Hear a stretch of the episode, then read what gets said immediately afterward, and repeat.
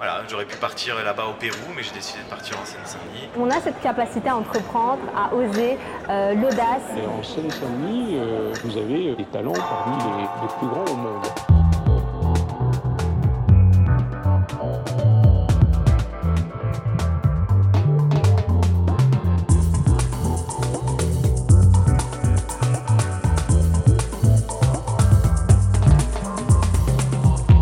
Saviez qu'il y avait des moutons qui pâturaient entre La Courneuve, Saint-Denis et Aubervilliers? Nous avons rendez-vous avec leur berger, avec Guillaume Leterrier, fondateur des bergers urbains et ambassadeur in Seine-Saint-Denis, pour qu'il nous raconte ce que c'est qu'être berger sur notre territoire. Mais vous vous doutez bien qu'on ne donne pas d'heure et de lieu de rendez-vous précis, ni à des bergers, et encore moins à des moutons.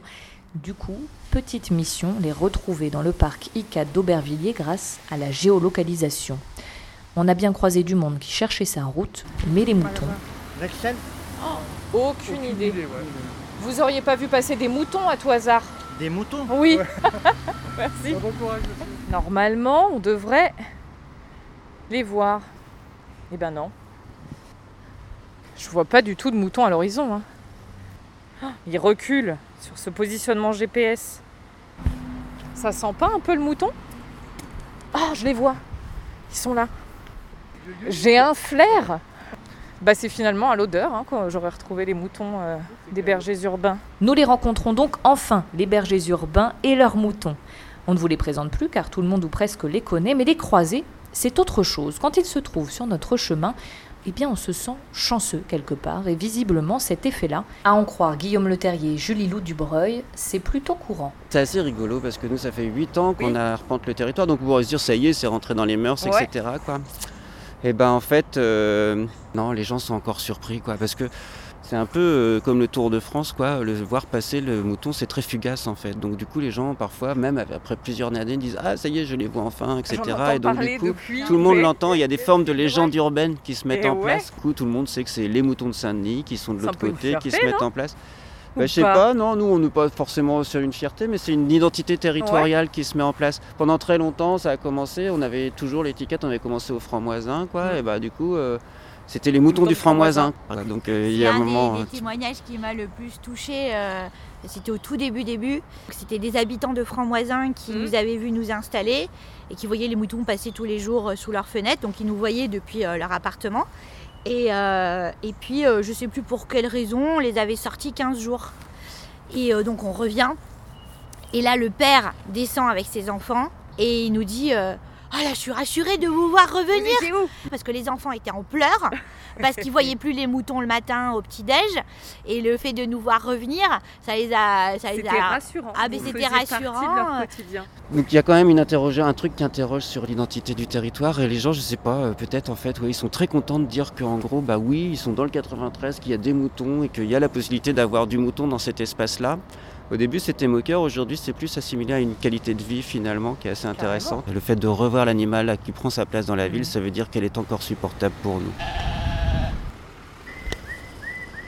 Les bergers urbains font pâturer une trentaine de brebis ici ou là sur un rayon de 12 km entre Saint-Denis, Aubervilliers et La Courneuve grâce à des contrats passés avec des collectivités, des bailleurs ou des privés. Guillaume Le Terrier, lui, n'a pas toujours été berger, ni même d'ailleurs séquano-donisien. Il change de vie il y a quelques années et choisit la Seine-Saint-Denis, ce territoire d'opportunité. C'était un des territoires dans lequel il n'y avait pas encore du tout d'agriculture urbaine sur place, très peu d'acteurs et qui laissait suffisamment de place pour euh, l'innovation en fait. C'est-à-dire à partir du moment où on était accepté par les habitants, on pouvait faire un peu ce qu'on voulait quoi. C'était un petit peu la place qu'on avait ça, euh, c'est- sur place et la chance qu'on avait. propre à la Seine-Saint-Denis? Ouais, vraiment. C'est propre à la Seine-Saint-Denis, c'est propre à pleine commune. Je crois que la banlieue des idées, le dynamisme de la Seine-Saint-Denis, c'est ça, c'est qu'à un moment, les élus laissent énormément de place à, à la, comment dire, à l'innovation, à la mise en place euh, et, et aux acteurs. euh, leur territoire. Est-ce que les, les- les moutons sont, euh, ont leur code de la route? Comment, comment ça c'est, compliqué en Bah eux ils savent, ouais, ils ont leur code de la route, Ils connaissent la notion du trottoir la plupart du temps, on connaît le stop, euh, ils traversent au pachet scouté, enfin ils nous répondent au doigt et à l'œil quoi. Il y a un Et moment, appris comment? T'avais un, Un maître Non. berger? Non, non, non, Non. non, on a appris tout seul. Nous, Tout euh, tous les jours dessus. euh, moi, j'étais à côté, je changeais les prés, je les mettais de l'autre côté, etc. Quoi. Donc, euh, et puis petit à petit, bah, ils ont vu que je travaillais pour eux. euh, et à un moment, il y a une relation qui se fait comme ça. Quoi.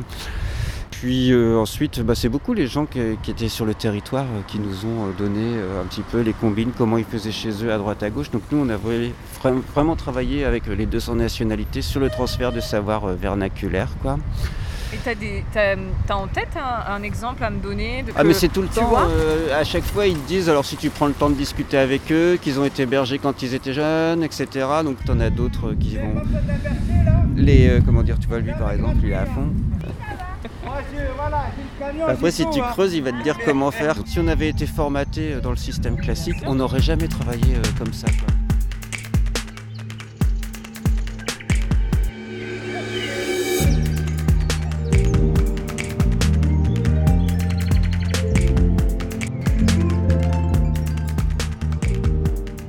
Être berger urbain, c'est arpenter la ville, réfléchir à des itinéraires pour que les moutons puissent s'alimenter suffisamment, repérer aussi les avantages et inconvénients d'architecture, d'espace. C'est aussi finalement être un faiseur de ville d'une certaine façon. Parce que ce que je vois depuis toutes ces années où on arpente le territoire, c'est qu'on a, à force de, de marcher à la vitesse du mouton, on a, nous, euh, bergers, une connaissance de la ville bien plus approfondie. Et même, tu vois, ça va jusqu'à cet été où il y avait la sécheresse, avec beaucoup de prairies qui étaient toutes jaunies, etc. Et là, je me suis rendu compte d'une spécificité de la ville, et notamment de la ville avec des tours et des bars, etc., donc les grands ensembles, que l'avantage de ces bâtiments, c'est que si on se débrouille pour qu'il y ait de la pelouse tout autour du bâtiment, eh ben, il y a toujours la face nord avec l'herbe qui reste verte. Et du coup, là, c'est tu vois, quasiment une spécificité géographique. Donc il faudrait que les gens aussi nous interrogent sur la fabrique de la ville pour euh, trouver des, des belles formes qui, qui peuvent vraiment euh, Mm. convenir à tout le monde. Quoi. Nous, on est un peu des arpenteurs. En fait, on a une notion du territoire qui fait que finalement, on a un retour sur l'ensemble des gens qui vont dessus et qui permettent d'avoir une vision du territoire global de comment il se comporte, comment il va, quel est son état de santé. Du coup, bah, il y a euh, un moment des choses à réfléchir aussi sur euh, finalement euh, comment on peut aménager la ville pour qu'elle devienne plus intéressante pour tout le monde et comment on partage le territoire. Et les sols, ils sont pas pollués ici, hein, pour répondre Non, à la parce question. qu'on a toujours. Enfin, voilà, Enfin, on ils sait sont pollués. Ils sont pollués en termes d'agriculture. Faire pousser, c'est pas, on fait pas ce qu'on veut où on veut. Voilà. euh, Voilà, c'est compliqué. Mais du coup, on, se- dit, mais euh, le mouton, lui, euh, mange, mange sainement. Bah, en fait, euh, le truc, c'est qu'ils mangent, ouais, plus sainement qu'à la campagne. Nous, en gros, on n'est pas euh, sur euh, des produits phytosanitaires, il n'y en a pas. Il n'y a pas de glyphosate depuis quasiment 5 ans euh, sur le territoire. Beaucoup de communes avaient commencé une dizaine d'années, quoi.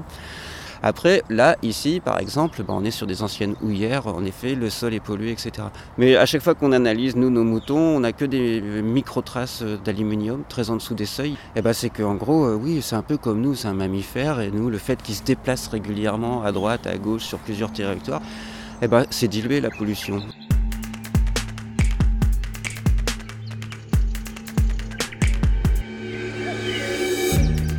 Être berger urbain, c'est donc une autre façon de faire, de répondre à une nouvelle forme d'agriculture en proposant des solutions innovantes pour gérer l'espace public que les autres bergers regardent avec attention. Et ce qui est assez bizarre, c'est que les réseaux du pastoralisme, eux, s'interrogent parce qu'ils se disent qu'il faut faire évoluer le métier de berger parce que sinon il va disparaître.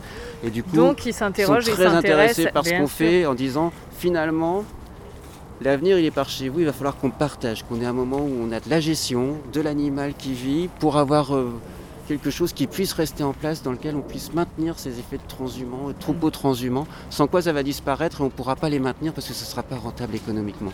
Donc du coup on voit, même en Rhône-Alpes, on y était la semaine dernière Ouais. sur la rencontre nationale du pastoralisme, nous on était un petit peu dans les petits souliers en disant comment on va être pris par le milieu. Eh quoi. oui. Et bah très vite, en gros, ils nous ont fait un pont d'or. Ils sont plutôt intéressés pour dire mais comment vous faites? On voudrait se mettre à Grenoble. Comment vous avez fait pour être sur place? Comment on peut travailler ensemble finalement pour voir et interroger ce milieu-là pour le remettre autour de la ville parce que sans doute que peut-être ça se dit pas comme ça, mais en gros, c'est par la ville qu'on va peut-être pouvoir sauver des choses. Aujourd'hui, les bergers urbains de Seine-Saint-Denis rêvent d'une bergerie pour pouvoir vivre pleinement de leur profession. On aurait alors 3, 4, peut-être 10 bergers urbains aux côtés de Guillaume Le Terrier et de Julie Lou Dubreuil sur notre territoire. Après deux heures de pâturage, il est temps de se quitter. Autour d'un café et d'une crêpe bien chaude prise au kiosque du parc ICAD. Ah. L'avantage On appelle d'être un berger euh, des villes. Les interventions shipbester. Bon, comment on dit? Pâturer bien, bonne pâture. Ça se dit? Comment on dit?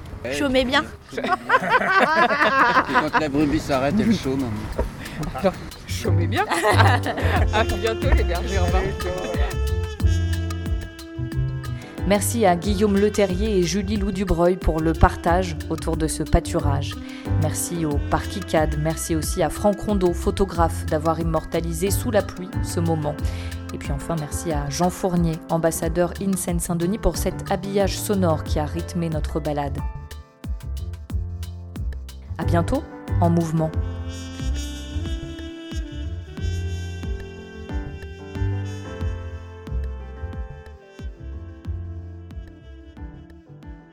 Le IN Seine-Saint-Denis est une marque de territoire initiée par le département de la Seine-Saint-Denis.